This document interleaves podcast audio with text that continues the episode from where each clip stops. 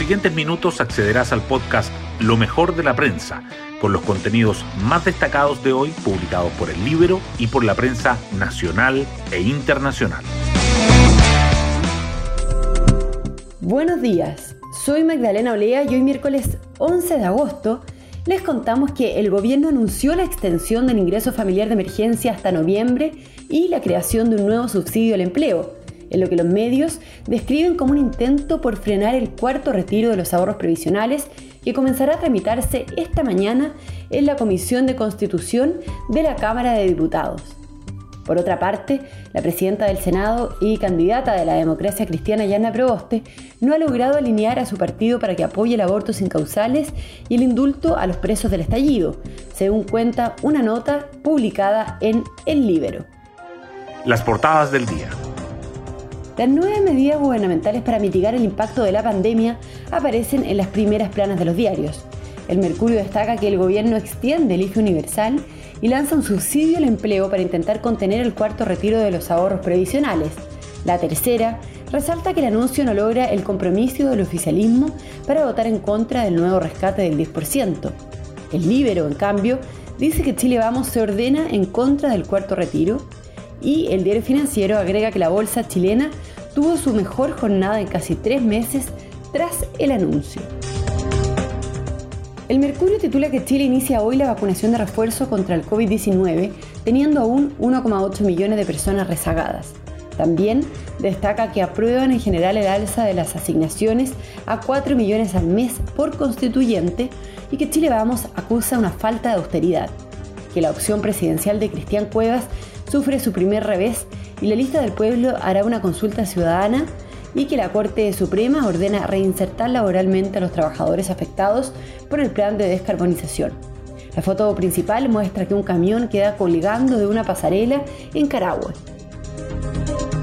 Otros temas que resaltan en la tercera son los detalles de la elección de Juan José Romero como presidente del Tribunal Constitucional, el acuerdo a ratificar que logran empresa y sindicato de la minera escondida, el regreso al público al estadio este sábado en el partido de Unión Española contra Colo Colo, el nuevo proyecto de Sala Cuna Universal con foco en las pymes que enviará el gobierno y los votos de la democracia cristiana y del Partido Radical que abren dudas en el avance de la acusación constitucional contra Figueroa.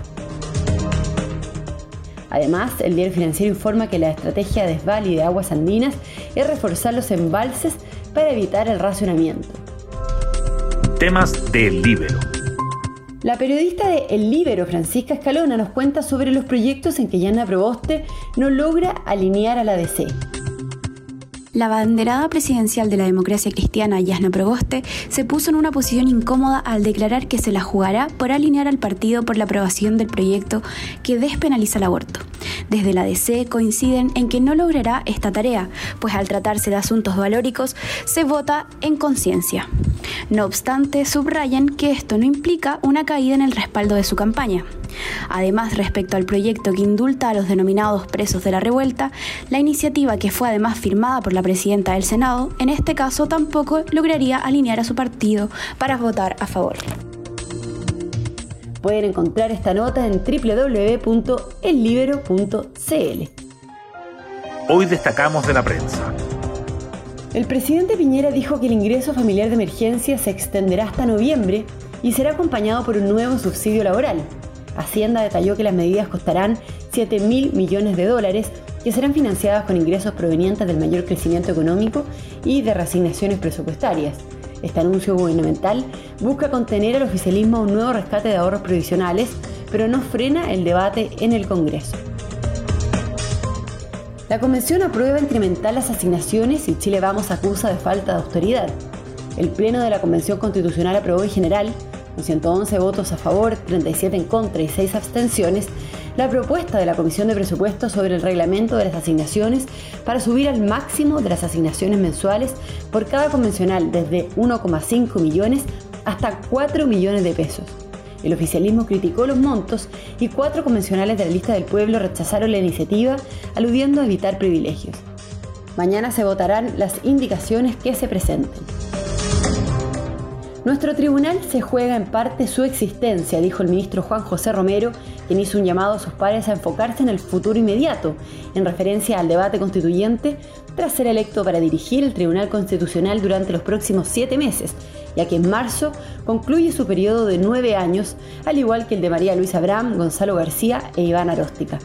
Entonces, lo subrogará Cristian Letelier hasta que los nuevos poderes ejecutivo y legislativo nombren las vacantes que habrá. La lista del pueblo frena la candidatura presidencial de Cristian Cuevas. Tras la controversia por el apoyo al ex dirigente sindical, ratificado en una asamblea con 43 votos a favor y 30 abstenciones, el movimiento anunció que realizará una consulta ciudadana para elegir a su candidato.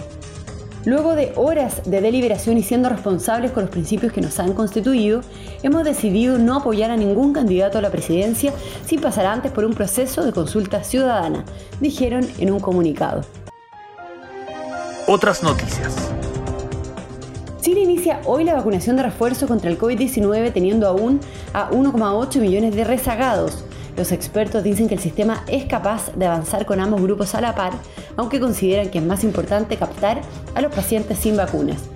La región metropolitana tiene la menor cobertura de inoculación del país y el 82% de la población objetivo ha recibido al menos una dosis. Este jueves la Cámara de Diputados analizará la acusación constitucional en contra del ministro de Educación, Raúl Figueroa, aunque el grueso de la oposición apoyará el texto, hay al menos seis diputados de ese sector que están en la duda o derechamente han anunciado su voto en contra de la acusación. Y nos vamos con el postre del día. Messi transforma al PSG en un equipo incontestable en Europa. El futbolista argentino firmó por dos años con el equipo parisino, que ya cuenta con grandes figuras como el brasileño Neymar y el francés Mbappé, que ha luchado por el título de la Champions League durante los últimos años. Bueno, yo me despido, espero que tengan un muy buen día miércoles y nos volvemos a encontrar mañana en un nuevo podcast, Lo mejor de la prensa.